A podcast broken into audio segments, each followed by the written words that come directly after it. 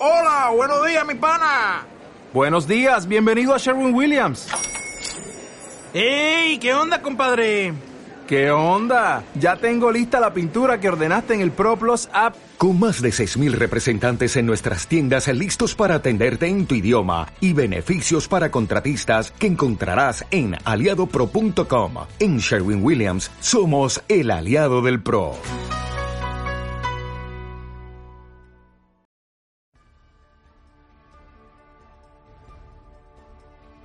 Muy buenas y bienvenidos a otro programa de My Nintendo Podcast. Ya estamos aquí una semana más para todos vosotros que nos escucháis desde la página de Nintenderos, que podéis vernos los distintos enlaces para esto que tenéis en la noticia, en la página de YouTube o en iBox. Que finalmente también parece ser que de momento no estaremos en Spotify, pero bueno, no os perdáis novedades porque puede ser que muy pronto lo consigamos de una forma o de otra.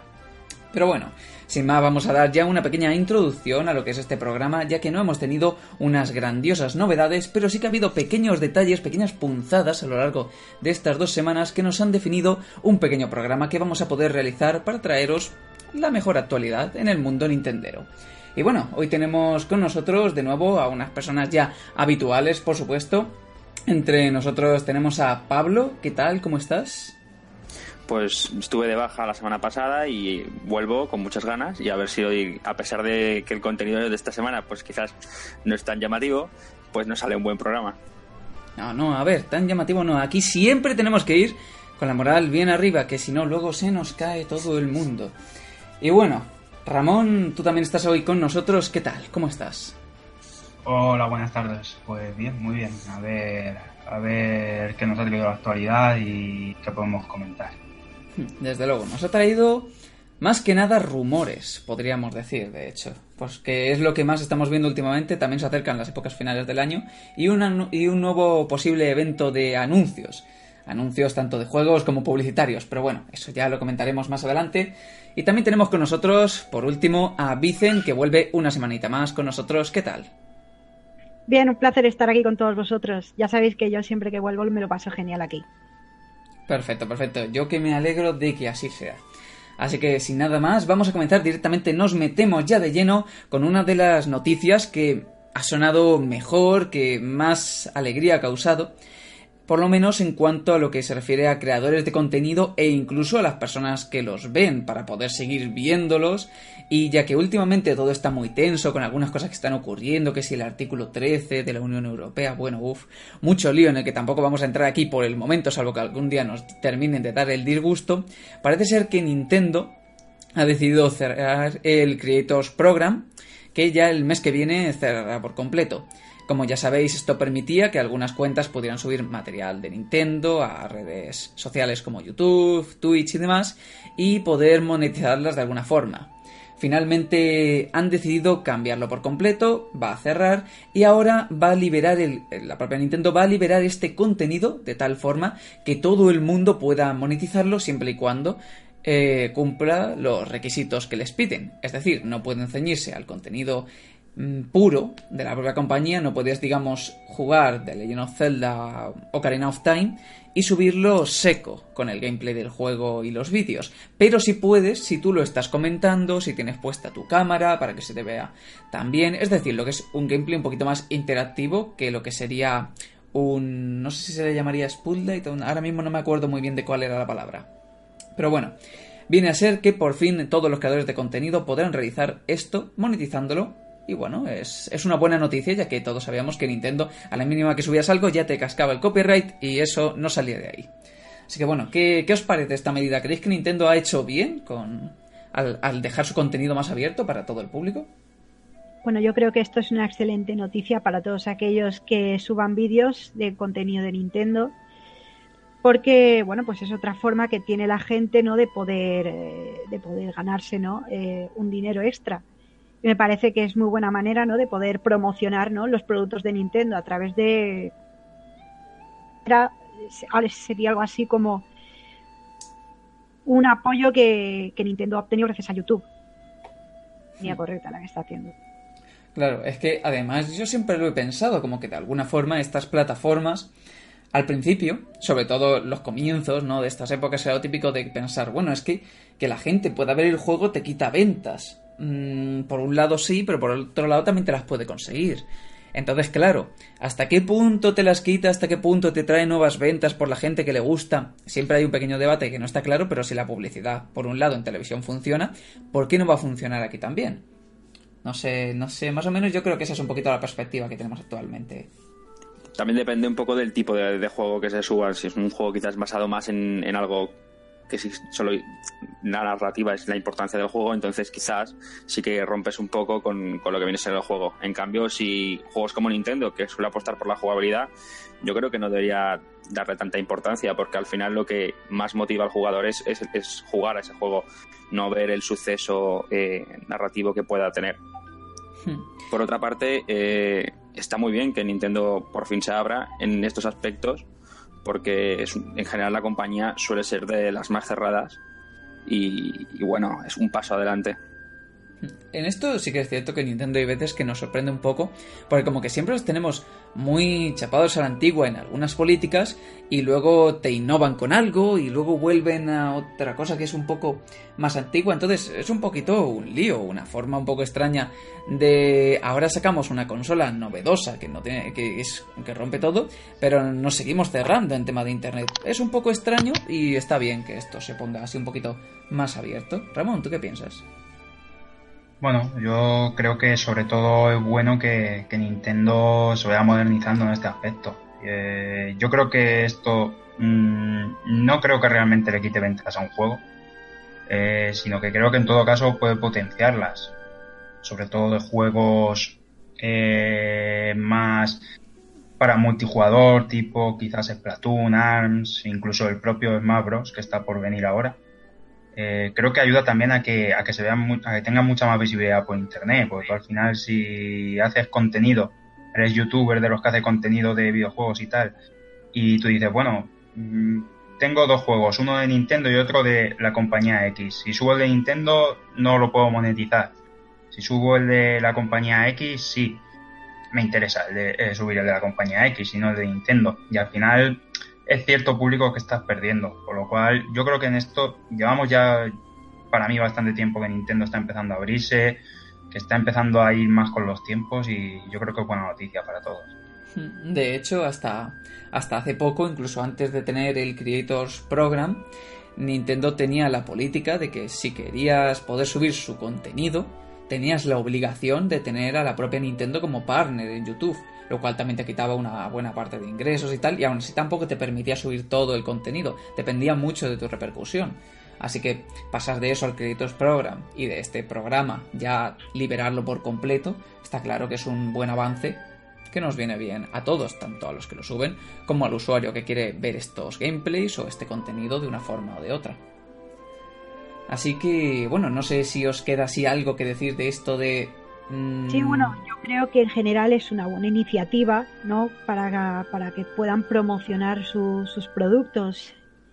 Y, bueno, esto también, como ya he dicho, es una manera que tienen también los youtubers de poder eh, subir todavía más contenido, ¿no? Los youtubers, especialmente los gamers, ¿no? Hmm. Dices que era algo que únicamente solo podías hacerlo cuando Nintendo era tu partner y ahora pues es para mí una excelente noticia, ¿no? Y sobre todo para la gente que se dedica a subir vídeos de videojuegos, yo creo que están de enhorabuena. Yo creo que vamos a ver más contenido de Nintendo en YouTube.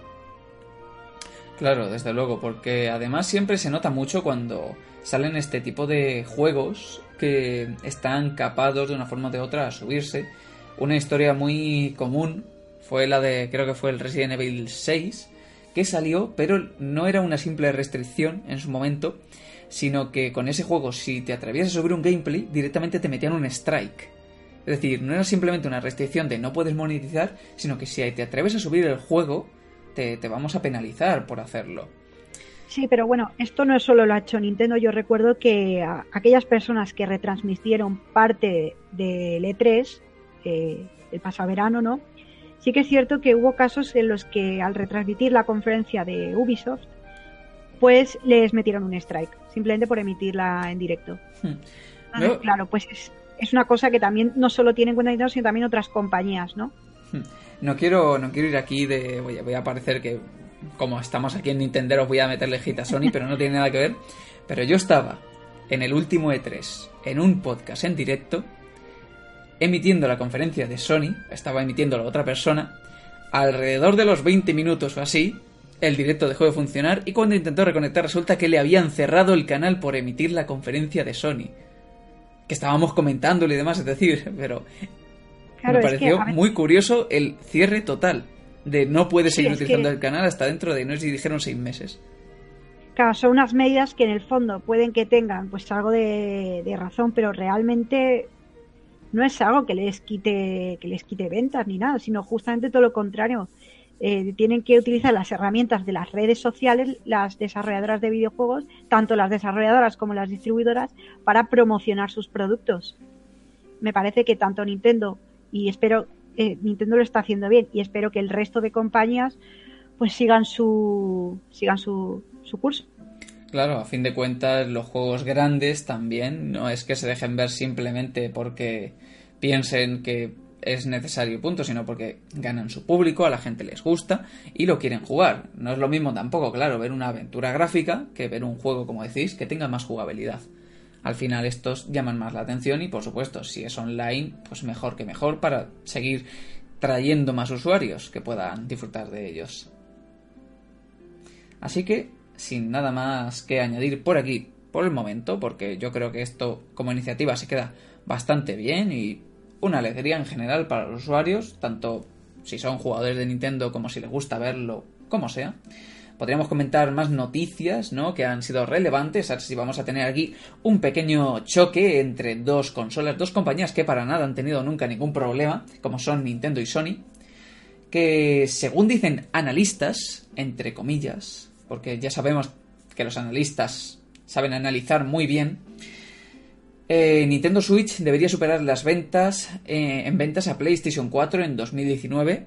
En efecto, como tenemos publicado en la web, según analistas. Bueno, en primer lugar, Estos son los mismos analistas que están tildando de fracaso, que prevén fracaso de Switch este año, ¿no? ¿Serán los mismos o son otros? Son analistas, luego son expertos, cada vez son unos y son eh, otros. Yo creo que son Twitch expertos, eso habría que... Sí, sí, pero por eso digo, expertos como de los que hablamos en las últimas ocasiones, los expertos que supuestamente saben, saben cosas. Claro, eh, es que al final esto se ha convertido en, como en, la pura competencia, ¿no? De que yo para poder superarte a ti eh, tengo que pisarte, ¿no? Y entonces parece que ahora nos, los gamers pues nos hemos dividido en peceros, sonyers, nintenderos, xboxers y ya hemos dejado un poco de lado no esa competencia tan sana que tenían las consolas que por aquella época de Nintendo versus Sega. Bueno, Nintendo versus Sega eh, a, lo mejor, a, lo, mejor te metían una puñalada, pero...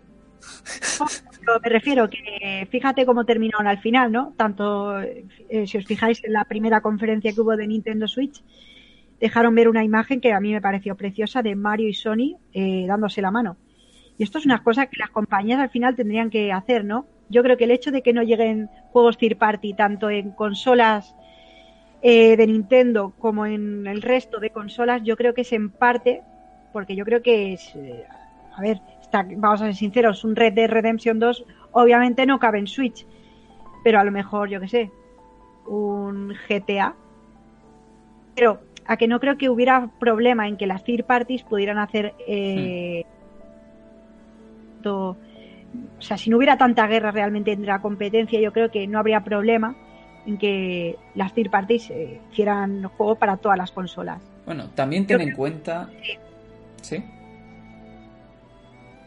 Sí, eso era. Sí, pues también ten en cuenta que hay otras cosas que les influye, que más que el hecho de decir no quiero que salga en las otras, ese es lo de decir, bueno, es que este juego es nuevo, este juego lo va a petar, pues lo necesito en mi consola, lo necesito en mi plataforma. Entonces es normal también que las compañías que le dediquen más, más inversión, sobre todo temas publicitarios, como precisamente son Sony y Microsoft, ¿no? la, parte de, la parte de Xbox, eh, le dediquen ese dinero extra muchas veces para poder conseguir a lo mejor un juego un poco antes. Que ya no te digo el Red Dead Redemption 2, que seguramente no tenga la capacidad ahora mismo Switch, tampoco sabemos hasta qué límite puede llegar, pero por el momento no tenemos noticia de ello y sería más complicado, pero hay otros títulos que es muy normal, ya sea el Kingdom Hearts 3, que es muy probable que eventualmente acabe llegando a Switch. Ojalá. no, pero bueno, lo que digo es que sí que también normalmente los títulos third party que terminan en Switch es porque antes han salido en otras consolas. Pero fijaos, por ejemplo, lo que ha hecho Bethesda con el nuevo juego del Doom, ¿no? Que lo va a sacar al mismo tiempo, tanto en, en el resto de consolas como en Nintendo Switch. Y me parece un gran acierto, ¿no? Porque es una Bethesda, es una third party, ¿no? Que está demostrando claramente que Switch tiene más potencia de lo que esperábamos. Hmm. Ya no es bueno, comparar la potencia de Switch con el resto de consolas. La Switch tiene algo que de momento no ha tenido otras cosas, que es lo del tema de la portabilidad. Y yo, aunque sea, sea sacrificar nivel gráfico por poder llevarme eh, la consola mientras juego en mi cama, pues eh, la verdad es que eh, yo prefiero ese tipo de, no sé, hay que no, pero yo prefiero como gamer la portabilidad. Bueno, yo, yo, de todas formas pienso que esto de los juegos third party que salen más tarde en Switch y tal, eh, yo creo que a partir del año que viene va a empezar a reducirse claramente. Eh, creo que van a empezar a aparecer eh, más juegos al mismo tiempo. Hay que tener en cuenta que muchos de estos juegos llevan mucho tiempo en desarrollo, como por ejemplo se ha citado antes Kingdom Hearts 3, llevan mucho tiempo de desarrollo. estaban siendo desarrollados para las otras dos plataformas. Evidentemente quizás cueste que llegue al mismo tiempo. Pero todos estos juegos que están empezando ahora el desarrollo y demás, yo estoy convencido de que los que verdaderamente les interese sacar en Nintendo Switch van a acabar saliendo al mismo tiempo. Eh, lo que pasa es que bueno, todos estos que han tenido un desarrollo anterior y demás, pues lógicamente hay que, tienen que terminar el desarrollo, luego portearlos, lleva un tiempo. Pero yo creo que a partir sobre todo de ya 2019 y 2020 vamos a empezar a ver ya que la mayoría de juegos van a aparecer al mismo tiempo.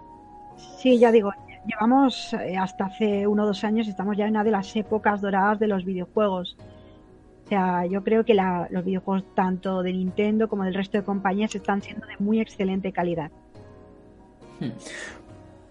Bueno, yo también creo que voy por la línea de Ramón, que al final se han puesto un poco, han tardado en ponerse las pilas, las third parties, pero cuando cada vez vende más la consola y como al final diga lo que digan los analistas, esto va subiendo y subiendo y las, no sé si el parque de consolas de veras tiene que ser más o menos de unos 35 37 millones en principios de 2019, o sea, que es algo parecido a lo que ya tiene Microsoft, no sé si tenía un poco más de 40 al final esto es muy goloso para las third parties porque tienes un mercado muy grande y los desarrollos que empiecen ahora seguramente muchos empiecen con, la idea de que tiene que poder ser adaptable ese juego a Switch.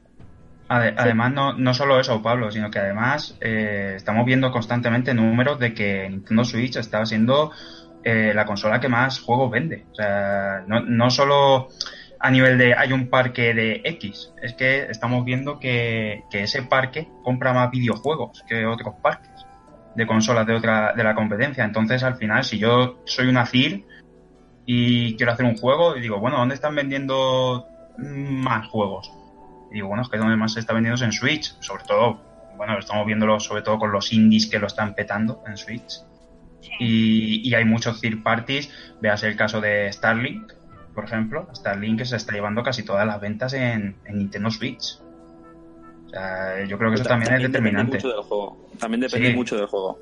Por ejemplo, tú has dicho Starlink y es verdad que salió un montón de noticias de que el 85, bueno, una, inmensa mayoría de las ventas eran de la versión de Switch. Pero luego, por ejemplo, por ejemplo, juegos como FIFA venden más en el proporcionalmente en el, resto de, de consolas. También, también FIFA, eh, bueno, yo el 19 no lo he, Sí, eh, FIFA yo el 19 no, no lo he jugado en Switch porque adopté la, la decisión de que si me engañas una vez la culpa es tuya, si me engañas dos la culpa es mía. Ya me engañaron con el 18 y no me van a engañar con el 19. Lo siento, pero es que la versión del FIFA 18 de Switch es lamentable. Es, totalmente lamentable, es horrible. Entonces, eh, para mi gusto está vendiendo más de lo que debería. También es verdad ¿eh? que el desarrollo, que juegos a la par, pero por ejemplo Crash, no estoy seguro, pero juraría que también en, en, Play fue un éxito brutal y en Switch no ha aparecido tantas veces, o creo que incluso la versión de Xbox ha vendido más. De todas formas, también hay que, tener, hay que tener en cuenta que Crash Bandicoot salió un año antes en PlayStation 4 y, Que, y que ondeó la esta de que y que PlayStation escondió muy bien que no iba a ser exclusivo. Sí, Vamos a decirlo así. las ventas, las ventas son brutales ¿eh? de los juegos también. Yo es que yo estoy prácticamente seguro de, como ha dicho eh, compañero Crash, que juegos como Kingdom Hearts y estos irán apareciendo poco a poco y, y, al final, muy seguramente, la mayoría de lanzamientos sean a la par. Y es verdad que puede que haya algunos lanzamientos que por temas de, de bueno, de que la consola no llega, porque es normal, eh, o cuando llegue la siguiente generación pasará seguramente un poco más, que algunos juegos no lleguen por tema de, potencia, pero el resto eh, llegarán. Incluso seguramente también haya eh, juegos que las third parties hagan exclusivamente para la, consola, teniendo ya en cuenta, por ejemplo, el Demon X Machina y alguno más. Desde luego, al final estas cosas tienen que acabar llegando por un lado por otro llegarán. En lo que ha, lo que ha comentado también Ramón, yo, yo iba a comentar lo mismo, que la diferencia de tiempo del crash también puede haber influido bastante en eso. Y bueno, volviendo un poquito al, al comienzo precisamente de, de, este tema, que era lo de que esos supuestos analistas, que yo sinceramente me, me cansa un poquito lo de analistas, expertos, tal igual, dicen que, que Nintendo Switch va a superar. Aún así la cifra es muy pequeña, pero también esos analistas han puesto Mm, algo muy curioso, que es que por un lado también han dicho que las ventas, aunque van a superar las de PlayStation, van a ser menores que la predicción de Nintendo, mientras que la primera predicción de Nintendo fue errónea por mucha diferencia, pero al contrario, es decir, vendieron muchas más de las esperadas, que los analistas esperaban que fueran a vender menos, y de nuevo los analistas vuelven a decir que van a vender menos de las que Nintendo espera. La diferencia es que antes pues se subieron muchísimo y ahora habría que ver también cómo va a ir la campaña navideña que se viene y por el momento ya estamos viendo bastantes eh, reposiciones de Switch y de distintos juegos por los comercios. Ahora mismo los niños además están encantados. Y desde luego pues puede ser muy curioso lo que resulte. Mm, yo creo que poco a poco, mm, que desde luego va a ser, va a vender más el año que viene, Switch que, que Play 4 pero ya no por el hecho de Switch es mejor o Play 4 tal, sino porque también la PlayStation ya tiene un tiempo y, e indirectamente la están dejando un poquito de lado. Ahí está que no va a haber PlayStation Experience, que Sony no va a ir a la E3, porque de alguna forma tienen que estar ya preparando el terreno para la 5, que eso es algo que ya se verá y tal. Mm, y precisamente por eso creo que la gente le va a asustar más comprar una PlayStation 4 diciendo, Buah, es que si ahora viene la 5, lo mismo esta la abandonan. Entonces... A mí, sinceramente, lo que, lo que me asusta que va, que va a hacer Sony es cómo va a plantear el sistema de, PlayStation 5. Porque miedo me da que esto a partir de ahora pues sea en la nube todo. Eso por un lado está bien, pero uf, o sea, es que es un salto, si realmente va a ser un salto de la nueva generación a través de la nube, para mucha gente yo creo que va a ser un problema. Sería, sería una. Pero sería tirarse al vacío totalmente. La manera más fácil de perder la generación sería tirar por ese camino.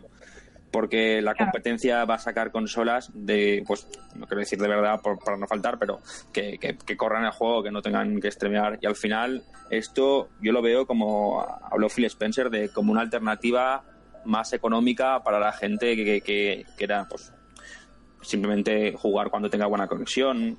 Es que hay muchos países que actualmente esto no, no, es llevable. es, es, es eh, una, una, puñalada y tirar la generación. Aparte, choca totalmente con el concepto de, Switch, que yo creo que es todo lo contrario. O sea, una consola portátil que puedes jugar en, en cualquier parte con un streaming es imposible. Es que se acabó, Acerca de lo del streaming, me gustaría también hablar de ese tema porque eh, hasta hace cosa de varios meses, ¿no? Eh, la aplicación Runaway, no sé si la conocéis. Eh, en su momento filtraron una especie de spot en la que salía un. Pues salía jugando con. Salía una Nintendo Switch. Y bueno, esta aplicación lo que hace es hacer un streaming de los juegos de ordenador. Pues más adelante confirmaron que no tenían previsto de momento sacarlo, pero la verdad es que yo creo que una aplicación en streaming de Switch le vendría mal. estaríamos hablando de que un juego de ordenador lo juegas en Switch o al revés. un juego de ordenador lo juegas en Switch. Vale, vale, vale. Correcto. Sería curioso. No lo veo tampoco como, una- como, como una explosión, pero lo veo muy curioso, muy... Más o menos ya sucede con Assassin's Creed y Resident Evil. y no le ha ido muy bien. No. Yo sinceramente creo que el camino este tiene muy muy mala pinta porque porque ni ha salido bien en, en Japón, que es donde las conexiones son buenas y donde se ha propuesto y no creo y Runaway que ha salido en principio no ha salido para Switch, pero creo que ha, salido para móviles y otras plataformas, Sí. tampoco ha levantado mucha expectación porque no he oído hablar nada de- sobre la aplicación desde, desde el anuncio. A ver, respecto a esto, mm, igual que pienso que las ventajas del streaming pueden ser muy buenas llegado a cierto punto, ahora mismo también lo veo completamente inviable, ya que precisamente como has comentado, en algunos territorios como Japón, incluso Corea del Sur, eh, tienen eh, una conexión bastante superior a la que podemos tener nosotros por aquí, ya sea por territorio español o incluso por Latinoamérica o sin irnos más lejos, incluso Norteamérica, ya que también hay muchos lugares que no es la conexión la mejor del mundo. Y si en estos lugares que tienen la mejor conexión, digamos que se está instaurando, que se puede hacer, se puede jugar bien, aquí ya nos costaría un poco, quiere decir que aún es algo un poquito temprano. Puede llegar y puede llegar bien, pero no aún. No creo que lo veamos en esta consola de PlayStation 5. Creo que lo que vamos a ver es eh, una Xbox One X de Sony y ya está. Que no quiere decir que sea na- no tiene nada de malo, sino va a ser competir por la potencia de nuevo, como se lleva haciendo ya un tiempo. Pero bueno, en cuanto, en cuanto a las ventas, eso. mm, yo la verdad no me fío mucho de analistas, ni, por- ni para bien ni para mal. Y creo que van a tener una competencia curiosa en- durante los próximos dos años, que vamos a tener la próxima medio transición de las consolas y vamos a ver que si Play 5, que si Microsoft a lo mejor tiene algo planeado, quizás alguna revisión de Switch, no sé, qué, qué cosillas puede ser que nos encontremos por ahí en estas, Me en estas épocas. También mencionar un tuit del insider, este tan famoso Marcus Sellars, que dijo alrededor de verano, que dejó caer una especulación, ¿no? Por ahí, de, la futura nueva revisión, ¿no? de, de Nintendo Switch.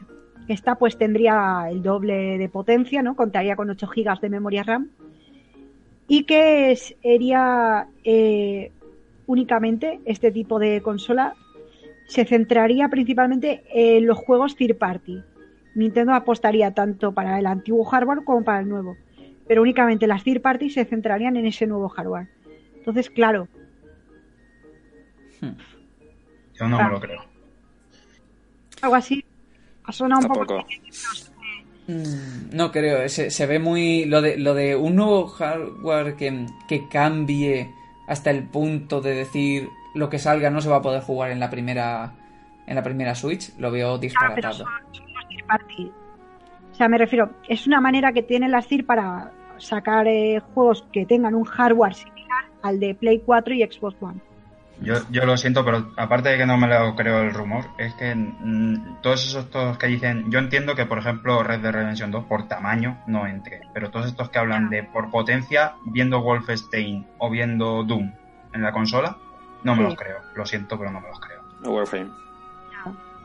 Sí, ya digo, eh, tanto Warframe como Wolfenstein, o sea, los juegos hechos desarrollados por Panic Button, o sea, es increíble, ¿no? Lo que ha hecho esta compañía de sacar juegos con una, a mí por lo menos yo he estado jugando a- hasta hace poco al Warframe y he quedado súper asombrada de madre mía, esto en un cacharrito de 6 pulgadas es capaz de poder visualizarlo.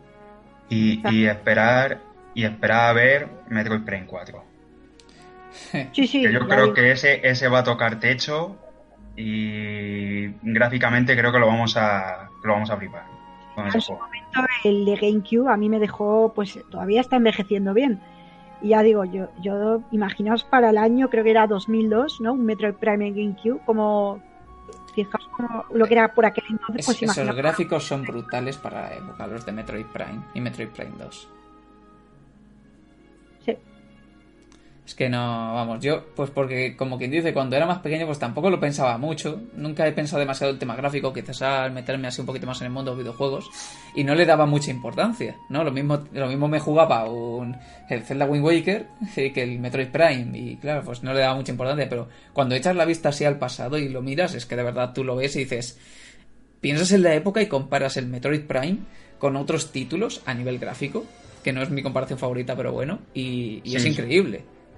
Y so- sobre todo se nota cuando han pasado años y juegas esos juegos y parece y, y dices, pues ha envejecido bien, o sea, no se te carga, no te hace cargante el juego, no te saca del juego.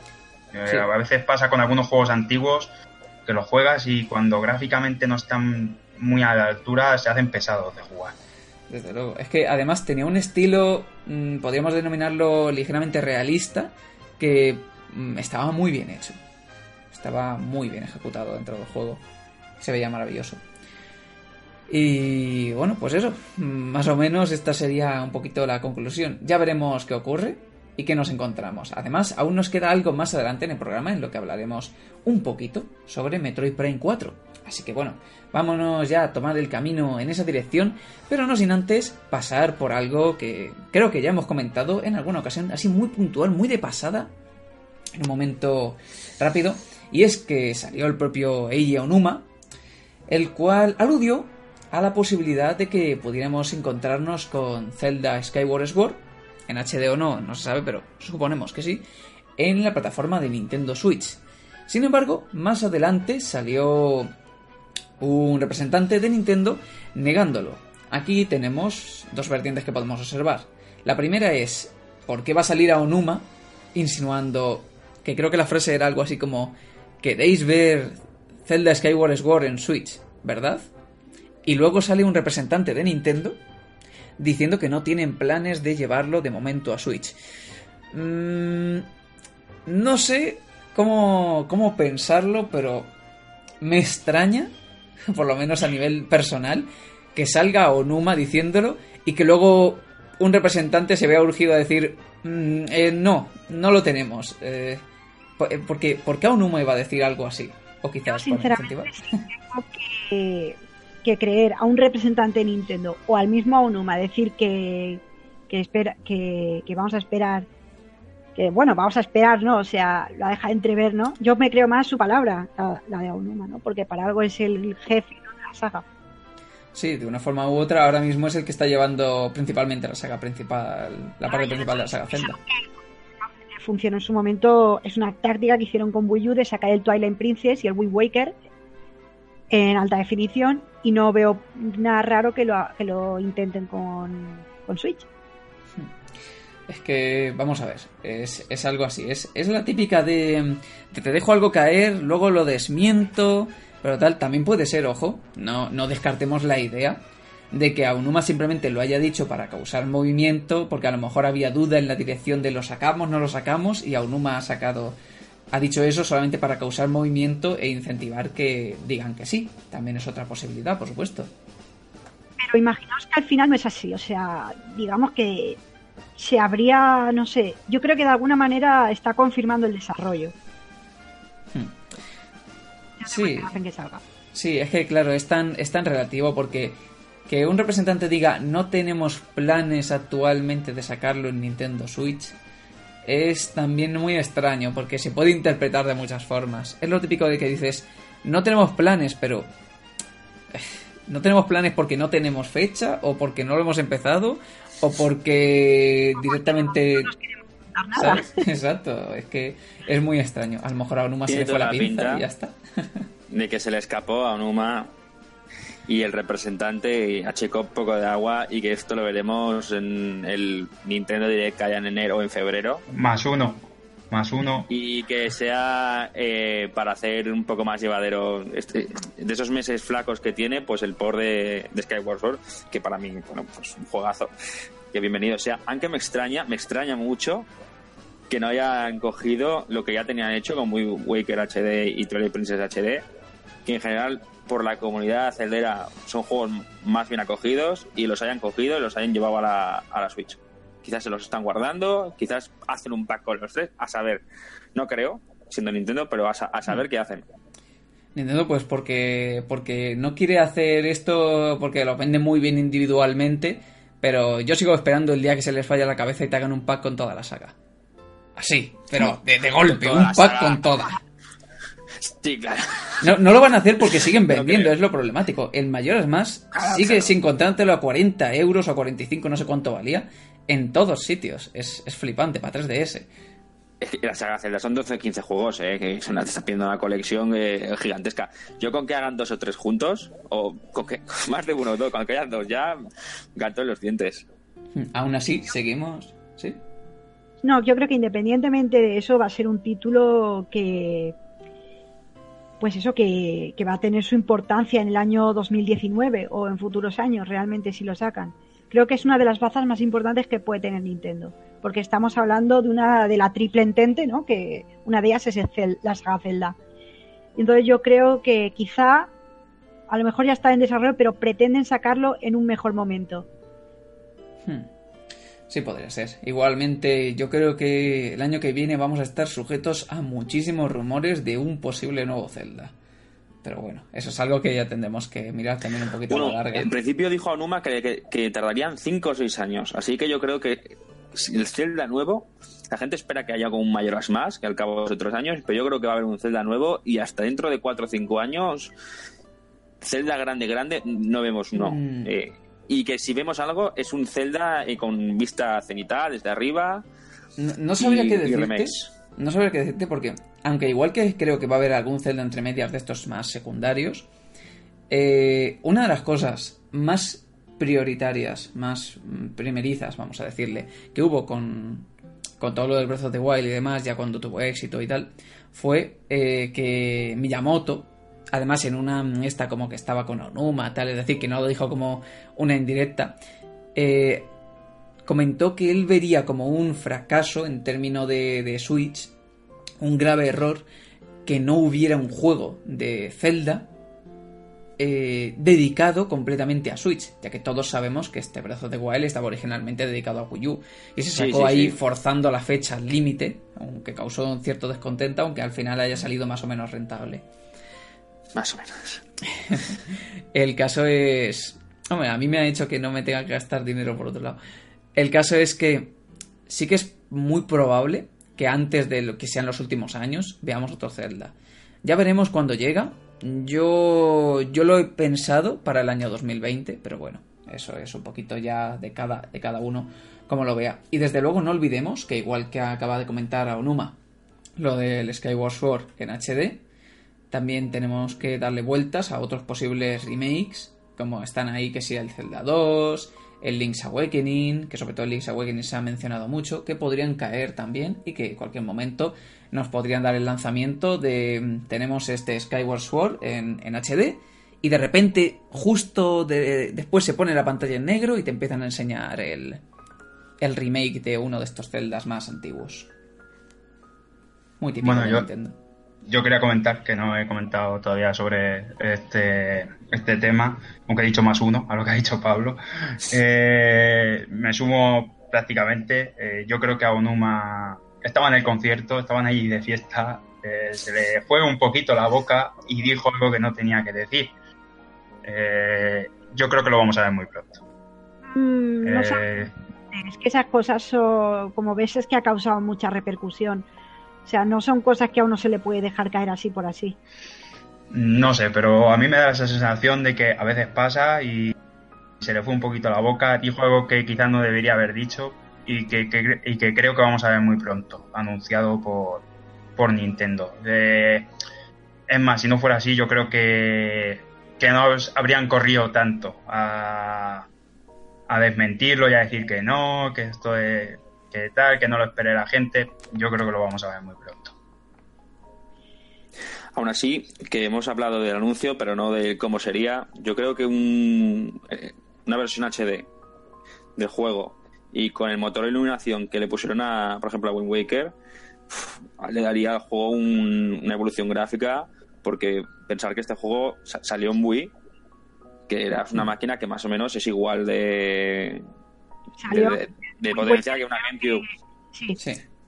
Pero, y, y- y el problema que tiene eh, gordo es el de los el, el, Switch es portátil y este juego no lo veo cómo lo pueden adaptar a nivel de jugabilidad a, nivel portátil porque la, gran baza del juego era el que por fin podías tú manejar a Link con la espada y hacer los gestos bueno hemos, hemos visto en los últimos juegos que ha lanzado Nintendo que están quitando con dependiendo, dependiendo del juego están quitando algunas opciones de control Mm, quizás sea también el caso, por ejemplo, sabemos que Mario Party solo se puede jugar con Joy-Con. Eh, sabemos que Pokémon Let's Go no se puede jugar con el mando Pro, cosa que no entiendo, porque igual que se puede jugar con los Joy-Con acoplados, no entiendo que no se pueda jugar con el, con el mando Pro. Eh, Nintendo no tiene por qué tener ninguna ningún problema para coger y decirte, no, no, este juego hay que jugarlo con los Joy-Con desacoplados y hay que jugarlo así. Hmm.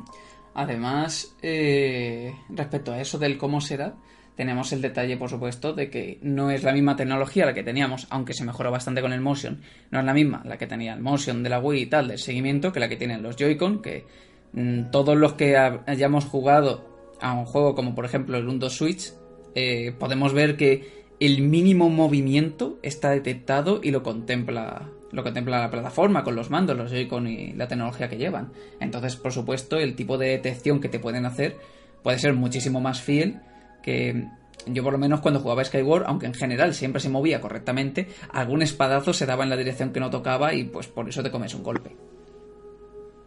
Yo creo que independientemente de eso, Switch a día de hoy creo que es la consola que más opciones de jugabilidad tiene y se podría implementar eso de muchas maneras. De hecho, yo he jugado y lo analicé aquí en Nintenderos el Okami y me ha parecido que es un juego ¿no? que eh, hace también en parte cuando sacas el pincel, hace uso de, del Joy-Con como si fuera un motion de Wii. Por supuesto, al final es un poquito Mm, quiero decir, en Wii no se podía jugar tampoco de otra forma con el mando que tenía el mando también la Wii, aunque por supuesto te lo contemplaba como que todos los juegos debían ser de esa forma, un poco de movimiento, pero luego para otros como el Super Mario tenías que girar el mando, porque claro, Super Mario se jugaba de una forma un poquito más normal, pero podías hacer algo en movimiento. Así que igual que no descarto alguna forma de que puedan hacerlo medio que no es necesario tampoco tenerla fija, yo creo que se van a ceñir mucho a lo que era. El juego del Skyward era uno que tú tenías que jugar con el mando de la Wii, con el motion, y que te movías con el otro. Pues de igual forma que vas a tener este. Aunque sí que creo que en este vas a poder jugarlo con un único mando. Eso sí que lo creo. Es muy probable. Sí, yo espero que exploten todas las máximas opciones de jugabilidad. Creo que al menos los fans más veteranos, pues lo, lo agradeceríamos. Hmm desde luego. Y bueno, pues nada más que comentar de este posible Skyward Sword en HD. Espero que lo tengamos muy pronto y que veamos novedades, quién sabe si en enero, en los Game Awards o en qué podría ser. Y vamos a hacer un comentario rápido, tampoco vamos a entretenernos mucho aquí porque esto es algo que pues cada uno quiere tener un poquito para sí mismo. Antes de comentarlo voy a avisar de que durante este, este comentario no vamos a hacer ningún spoiler, así que no os preocupéis los que nos estéis escuchando, que no vais a escuchar nada, que no, que no sea ya de conocimiento general en, el siguiente tema. Y es que Super Smash Bros. Ultimate, bueno, para empezar, ha confirmado una actualización de lanzamiento. Últimamente muchos juegos la tienen. Por supuesto, esto va a, prevenir distintos tipos de posible piratería y demás que pues, no se quieren ver en la consola y además están evitando en la medida de lo posible. Ya hemos visto muchas Switch convertidas en pisapapeles por estas personas que intentan saltarse la seguridad de Nintendo, desde luego. Y algo curioso que ha pasado últimamente es que por diversos errores que ha habido en algunas tiendas y demás, eh, algunas copias del Smash han sido distribuidas y bueno, obviamente ha sido penalizado, ha habido mucho rollo metido de por medio, imagino que algunos temas de denuncias también que no, no conocemos por completo, pero el caso es que se han filtrado muchísimos detalles del Super Smash Bros. Y bueno, claro, esto ha podido afectar de distintas formas al juego. Tanto ha habido personas que incluso han llegado a recibir un nivel de odio excesivo por subir algunos spoilers a redes sociales, alguna de estas personas que ha conseguido acceder a ese material de forma anticipada. Entonces, ¿qué creéis? ¿Que esto puede afectar de alguna forma finalmente a este lanzamiento del título que ya lo tenemos a la vuelta de la esquina? Bueno, esto fue muy parecido ¿no? cuando fue en su momento ¿no? el lanzamiento de Super Smash Bros. Brawl para Wii, que eh, antes de su salida se filtró prácticamente todo el modo historia. Y entonces es algo que a Sakurai no le sentó nada bien. Yo creo que mm, a cualquier creador, ¿no? Mm, si yo, por ejemplo, hubiera creado un juego y hubiera visto que se hubiera filtrado antes del día de lanzamiento, pues obviamente entiendo ese tipo de strikes, entiendo ese tipo de baneos, porque es algo que debería ser mucho más que penalizable. De hecho, no sé yo tampoco muy bien qué le pasa. Quiero decir, es que le pasa por la cabeza a esta gente que se le ocurre subir un juego antes, indiferentemente de, la compañía que sea. Eh, yo, no sé, yo consigo un juego la semana de antes y lo último que se me ocurre es publicarle un vídeo en YouTube o hacer un directo en Twitch. Eh, sé que me quiero decir, que me van a caer. Voy a tener hoy 100 visitas, pero, em, pero son 100 visitas para hoy no soy un youtuber o un streamer famoso. Mañana esas 100 visitas me van a ignorar por completo. Han venido hoy para ver el juego, mañana mi cuenta va a estar baneada y esa gente no sabe ni quién soy. Eh, lo único que consigues es que te baneen la cuenta, que te la baneen y una posible denuncia por parte de la compañía. Entonces, ya estamos hablando de... ¿Realmente conviene hacer ese tipo de filtraciones o de intentar hacer un llamado, porque claramente las personas que lo emitieron de una forma o de otra, que lo mostraron, lo que estaban buscando no era simplemente el, publicar una filtración, era tener esa repercusión, ese intento de buscar fama a partir de, de que tienen algo más que el resto. Como el chico que salió con una posible Switch que luego resultó ser falsa, ¿no? Antes del lanzamiento de la consola, salió en un vídeo diciendo que tenía una Switch y empezaron ahí a llover de todo, que si, que si Nintendo avisando de que esa Switch era falsa, luego el, el crío se la tuvo que, que, entregar o se tuvo que deshacer de ella de alguna forma, que si denuncias que al final creo que no llegaron a ningún sitio porque iba a pasarle algo, pero luego él salió también diciendo él que era falsa, bueno, un montón de lío que hubo que podría haberse ocasionado una buena, sobre todo para, el chaval y para su familia, porque imagino que eso hubiera repercutido económicamente más allá. Entonces hay que tener mucho cuidado con estas cosas y este tipo de filtraciones. Y por supuesto, para todos aquellos que no quieren tener de nada, que tengan mucho ojo por las redes sociales. Sí, desde luego no es nada agradable para, para los que crean ¿no? Eh, videojuegos. Entiendo esos baneos. También se dieron casos en Nintendo 3DS, tanto con Pokémon Sol y Luna como con Pokémon Ultra Sol y Trauna. Hubo gente que se conectó online antes del día de su lanzamiento y todos ellos eh, obviamente tenían la consola pirateada y creo que fueron baneados de por vida. Hmm. Yo creo que quien juega, quien juega con fuego pues se quema. Hmm. Y ya sabemos que a Nintendo no le tiembla el pulso a la hora de hacer que tu consola se convierta en un bonito pisapapeles. Claro. Y esto sí, así como mensaje para todos los que nos estén escuchando, recordad que hay que tener mucho, mucho ojo con todas estas cosas. Porque el mínimo retoque, por más que os digan, no, es que no pasa nada, es que mm, no te pillan, no te detectan, al final te pillan y, y del online, olvidaros. Así que pensad muy bien antes de intentar hacer cualquier cosa ilegal con vuestra plataforma, indiferentemente de que sea de Nintendo, de Sony, de Xbox, pensadlo muy bien. Sí, yo aconsejo sobre todo a los a nuestros espectadores, ¿no? Que al menos una semana antes del lanzamiento de, de, cualquier juego importante, ya sea Smash Bros. o de Pokémon o Zelda, intenten desactivar todas las notificaciones en redes sociales de ese juego. Porque más de un caso, pues yo me he comido un spoiler eh, sin querer. O sea, simplemente viendo un día Twitter tal, pues te puedes comer un spoiler. Pues por eso digo que se anden con mucho, mucho ojo. Desde luego. Así que bueno. No sé si alguno de vosotros quiere comentar algo más sobre esto. Pues al final si tanto quieres un juego pagas por él. Entonces porque si lo vas a piratear es que quizás tantas ganas de jugarlo no tenías. Hmm. y si es solo por hacer la gracieta de subirlo el primero pues pues es lo que dices tú. Pues tendrás fama el primer día pero al día dos se olvidan de ti. Yo creo que nadie se acuerda de quién sube contenido filtrado. Bueno, eso igualmente lo que es el tema de la piratería, desde luego quizás Mm, algún día hagamos un debate sobre ello más largo y tendido si es que ocurre algo muy gordo. De momento no lo haremos porque esas cosas suelen desembocar como fácilmente en, una hora entera de, solamente hablar de eso. Sí, en efecto son muy polémicas. Y van desde que si a alguien le ha servido por un lado, a otras personas solamente han tenido malas experiencias.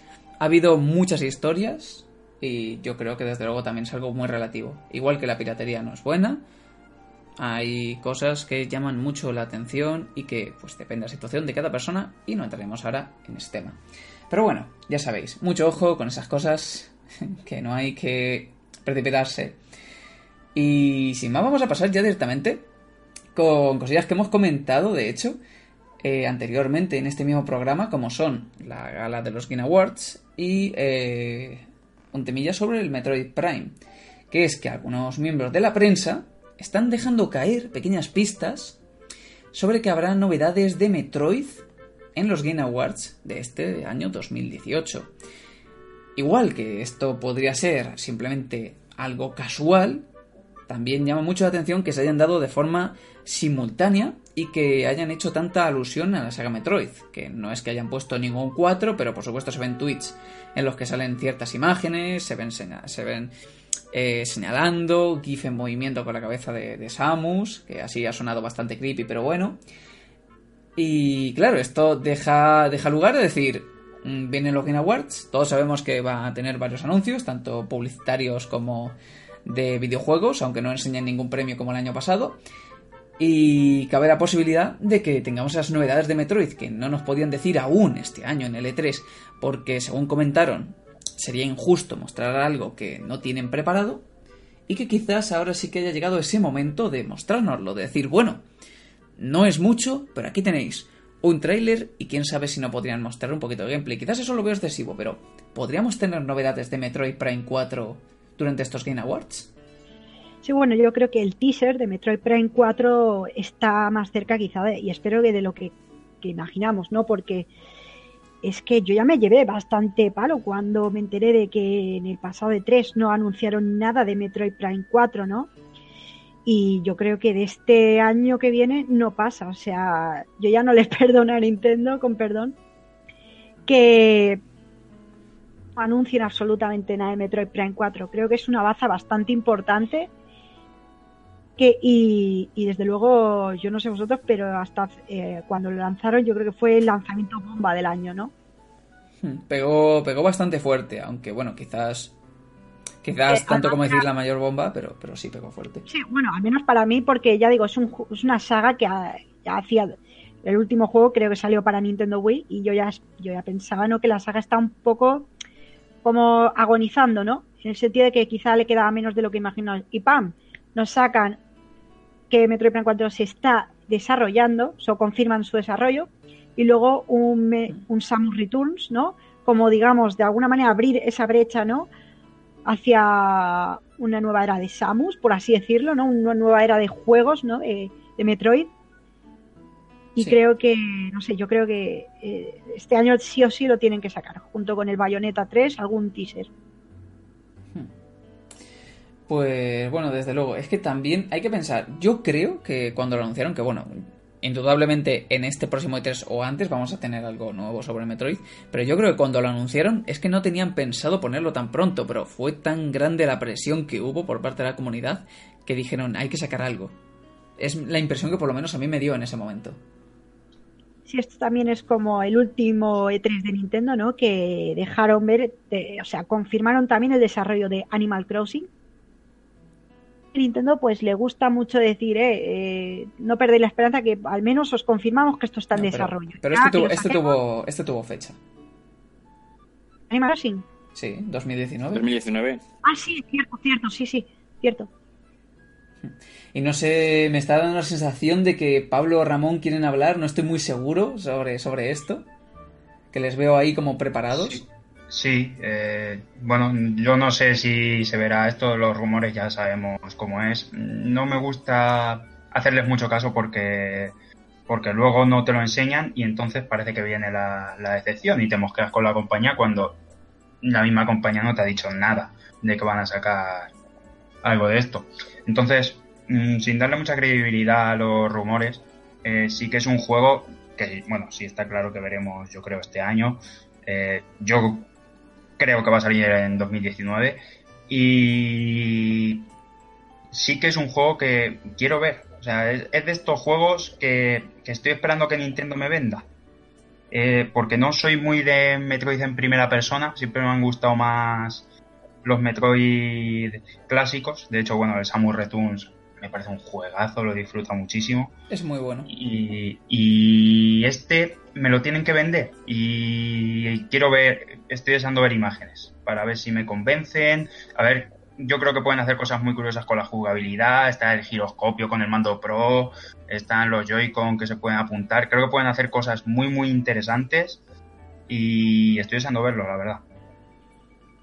Sí, yo al menos tengo interés ¿no? en cómo van a plantear eh, la llegada de Samus a Switch, porque claro, eh, dada todas las formas que tiene la consola de poder explotarse en jugabilidad, pues quizá eh, aprovechan el Joy-Con ¿no? Para, para, manejar el cañón de Samus, no sé, quizá nos sorprenden con algún tipo de jugabilidad. Aunque bueno, eso ya lo pudimos ver en Wii. Claro, pero no sé, estos es que como los de Nintendo son capaces de sorprendernos por cualquier lado. No, desde luego. Igualmente, yo creo que este, este Metroid va a salir bien por una cosa muy concreta. Y es que si saliera mal, sería un palazo muy, muy gordo para Nintendo. Porque es una de las grandes promesas, o es uno de los juegos más esperados que hay, a pesar de que la saga de Metroid nunca había tenido un público gigantesco. Este Metroid Prime está siendo muy esperado. Y sacarlo mal sería como si el brazo de Wild hubiera salido mal. Es decir, bueno, no tanto, pero sería algo que sería similar. Eh, todos teníamos un poquito ese, ese, miedo con el Breath of the Wild de, uff, a ver si nos la lían, y luego se nos quitó. Entonces también mm, a mí me da una imagen similar este Metroid Prime. El miedo de decir, tiene que salir bien, porque si no sale bien, eh, muere aquí la saga Metroid Prime, sin, sin dudas. Y creo que ese compromiso es el que va a hacer que este sea un juego que merezca mucho la pena. Yo creo que sí veremos eh, algo en los Game Awards. Si no sabe lo del Zelda Skyward, yo, estoy casi seguro porque aparte que va a salir Metroid, porque tanto los rumores, tanto que se filtró una foto de Reggie con el presentador de los Game Awards con la camiseta de, de Metroid. Así que yo creo que veremos. Quizás no vemos Metroid Prime 4 con fecha, pero quizás vemos la trilogía adaptada a una versión HD para Switch, pero yo creo, estoy casi seguro que, algo veremos y también diría que casi seguro que aparecerá el, 4. Hmm. Aunque no tenga fecha, al menos gameplay casi seguro que aparece. Por cierto, tiene eh, Nintendo tiene que tener un fondo de armario, tiene que tener una sala únicamente dedicada a camisetas de filtraciones. Que son las que se pone Miyamoto, las que se pone Rig y las que se pone Onuma de vez en cuando cada vez que van a un evento. Que cada vez se ponen una distinta, como de algo de, eh, mira esta camiseta, ¿sabes? Eh, lo dejan caer. Tiene, tiene que ser curioso. Y, desde luego es algo que es posible que veamos. Aún así, es lo que dije el último día. Supongo que de alguna forma me estoy incentivando a acabar viendo estos Game Awards, a pesar de que odio la ceremonia. Pero quiero también abrir aquí un pequeño así debate puntual entre nosotros. Y es que se ha visto en internet eh, ciertas voces que hablan de cómo los Game Awards ahora están tomando protagonismo y que eventualmente podrían acabar sustituyendo al E3. En esta ocasión voy a dar mi opinión primera, que yo creo que no va a ser así, yo creo que el E3 va a seguir siendo protagonista y espero que siga siendo el protagonista, porque como he dicho me caen muy mal los de los Game Awards, eh, así que yo creo que va a seguir así a pesar de que se le dé un poquito más de importancia y de vez en cuando veamos algún anuncio en esta, en esta pequeña conferencia. Sí, yo coincido contigo. Realmente eh, es, o sea, los E3 han sido toda la vida no la feria más importante de videojuegos. Y claro, eh, una cosa es hacerlo en esta época del año cuando todos, con perdón, estamos prácticamente con el agua al cuello con exámenes y en cambio, pues nos pilla verano, ¿no? el, el, el E3, ¿no? Poca para poder presentar novedades de videojuegos y tal. Aunque no por ello eh, no deje de está siendo esta esta fecha, ¿no? Los, Game Awards eh, un momento eh, perfecto para que las desarrolladoras o sea, saquen alguna, algunas cositas importantes, ¿no? Para este año nuevo que viene, que yo creo que sin duda pues va a ser ya promete, ya viendo que Kingdom Hearts está ya a la vuelta de la esquina, empezando ya 2019, pues me parece que este año que viene va a ser bastante prometedor. Claro, tenemos muchísimas cositas, que si Kingdom Hearts, el Animal Crossing, este posible Metroid, todas las eh, pequeñas compañías desarrolladoras que ha comprado Microsoft, Sony que tiene un futuro un poco incierto, pero con algo seguramente nos sorprendan que sea la consola y tal y demás. Eh, se viene probablemente un 2019 muy, muy interesante de cara a los videojuegos, desde luego. Yo creo que Nintendo nos ha enseñado una cosa sobre, a nivel de marketing, que diversificar los, los anuncios viene muy bien porque generas al menos un público que esté constantemente atento a lo que haces.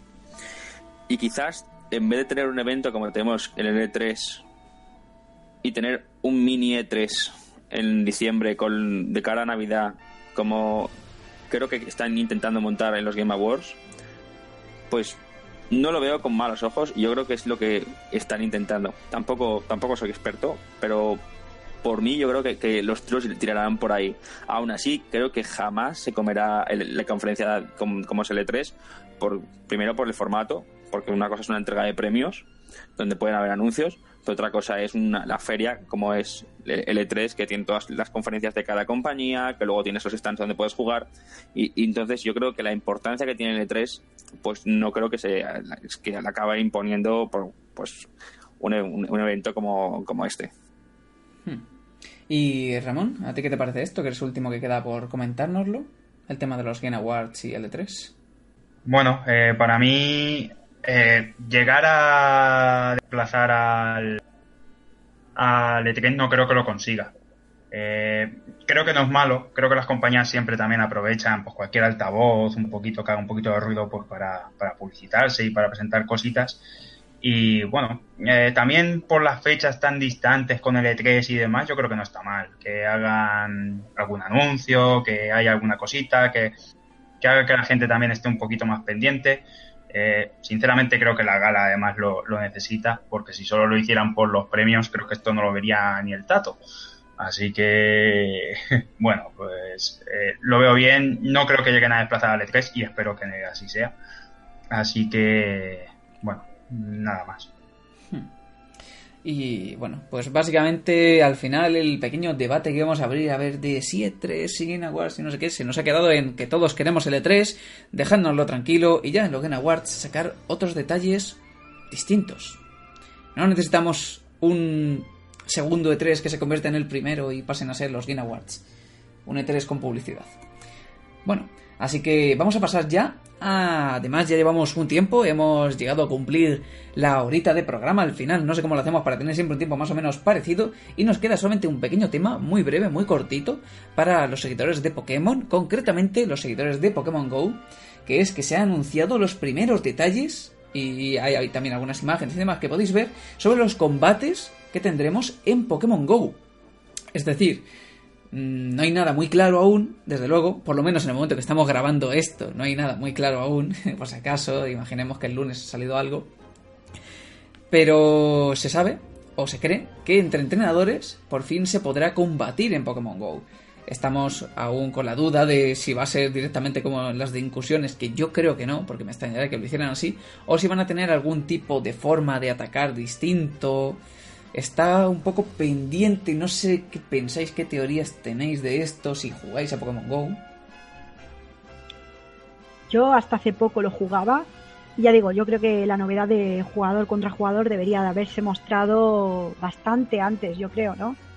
Sí que para, digamos, aprovechar el tirón, ¿no? Desde las fiestas navideñas, yo creo que también es buena época, ¿no? haberlo sacado ahora, justo que hace poco, ¿no? Confirmaron, pues eso, ya la cuarta generación, ¿no? En la aplicación y creo que, que, que, es, estamos, que es buena, buena época para volver a enganchar ¿no? a los jugadores que, que dejaron en su momento la aplicación. Hmm. Desde luego. Y además, hay un detalle más que yo creo que puede interesar a todo el mundo, porque aquí puede pasaros por la cabeza, bueno, pero es que mm, yo soy nivel, estoy poniendo una situación hipotética, yo soy nivel 21 y en general en mi ciudad está lleno de niveles 40, eh, me van a reventar. Pues tampoco es así, tampoco es así, puesto que habrá tres ligas que podremos dividir entre, eh, creo que era eh, Gran Liga, eh, Liga Maestra y había otra, no me acuerdo ahora mismo muy bien de los nombres, disculpadme. Pero el caso es que la primera de ellas, eh, digamos que podríamos competir con cualquier cosa. Un Pokémon puede tener eh, PC 10 o puede tener PC 4000 y podremos pelear con ese Pokémon podemos hacernos los equipos de lo que queramos. Luego tendremos otra que limitará los PC a 2500, por lo tanto, si no llevas aún muchísimo jugando, si tus Pokémon no son una maravilla, podrás tener Pokémon de PC 2500 o inferior y podrán competir dentro de esa categoría contra otros que tendrán los mismos Pokémon que tú. Y por último tendremos la más novatilla, por así decirlo, aunque obviamente los niveles 40 también pueden participar en todo esto, que es la de los PC 1500. Es decir, que si tienes Pokémon de 1500 o menos, al igual que la de los 2500, podrás entrar en esa. Que acabas de empezar, llevas poquito jugando, una semana, dos, con dos semanas os bastaría para poder tener todo el equipo que quisierais de ese tipo de PC, pues podréis acceder a esa pequeña competición y competir contra otros entrenadores, aunque aún no está especificado cómo será. Si tendrás que estar más cerca, más lejos, reuniros en un gimnasio, en una zona aleatoria. Son cosas que se irán viendo, se irán mostrando y desde luego yo por lo menos como por lo menos como jugador habitual estoy interesado en ver qué es lo que nos van a enseñar. Yo creo que se adapta muy bien al jugador y en efecto como ha dicho Vicen también que tendría que haber llegado muchísimo antes. No sé tampoco qué os parece que por fin tengamos esta mecánica de combate. Bueno, yo creo que es pronto para para comentarlo. Habrá que ver cómo es porque simplemente sabe que va a llegar, pero aún no se sabe en qué va a consistir, salvo lo de los PCs, lo de diferentes eh, ligas y demás. O sea que yo prefiero mantenerme de momento cauto y esperar a ver exactamente en qué consiste. Hmm. Desde luego. Pero bueno, sin duda puede ser algo muy interesante. Así que ya, ya veremos, ya veremos. Desde luego, va, va a haber más de una muerte por Mewtwo en sentido figurado, por supuesto. Así que nada, si queréis comentar algo más sobre esto. No, bueno, ya nos pilla de cerca ¿no? lo del tema de la Barcelona Games World, aprovecho para saludar al compañero que tenemos allí, a Rubén, que pues nada, está allí y ya veremos a ver si nos trae alguna novedad. De hecho, ya todos los que están allí en la Barcelona Games World, pues creo que pueden probar ¿no? El Kingdom Hearts 3. Me alegro por ellos. Y yo espero, vamos, yo al menos tengo la esperanza de que algo interesante van a mostrar. Hmm. Bueno, eso por supuesto serán cosas que tenemos que ver, así que nada, ahí tenemos nuestros infiltrados de prensa enviados para que nos comenten todas las novedades. Así que nada más que decir, yo creo por ahora. se nos ha quedado un programa interesante, a pesar de no tener grandes noticias, sobre todo con ese pequeño debate entre consolas que nos ha surgido ahí a, mitad. La verdad es que ha estado bastante bien, me alegro de que todo haya podido salir fluido. Y bueno, para todos los que nos escucháis, ya sabéis que estéis donde estéis, podéis escucharnos tanto en YouTube como en iVoox. Es posible que en un futuro nos podamos extender a más plataformas. Estamos pendientes de ver cómo lo tenemos ahí. Estamos luchando por ello. Tanto si en un sitio como en otro podéis dejarnos un comentario. No sé muy bien si en iVoox había sistema de puntuación. En YouTube también sabéis que podéis, eh, si queréis dar like, suscribiros o dejarnos comentarios, por supuesto. Como ya os he dicho antes, porque me repito mucho. Soy alguien que se repite demasiado a la hora de hablar, sobre todo en las despedidas.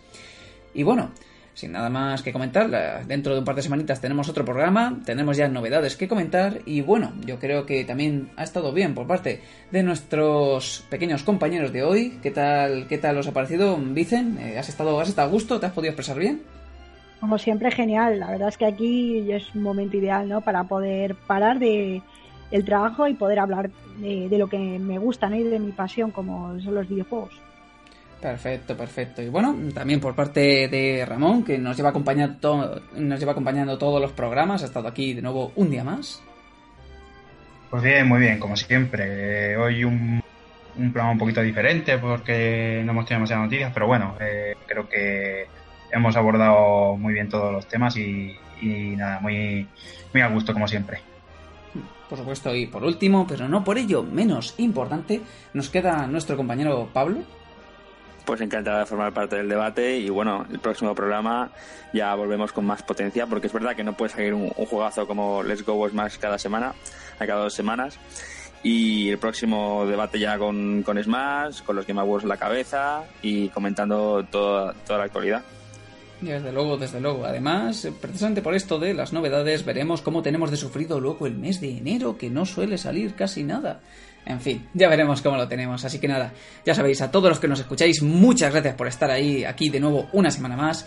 Y sin nada más que decir, de nuevo, nos veremos en el próximo My Nintendo Podcast. Un saludo a todos. Adiós. Hasta luego.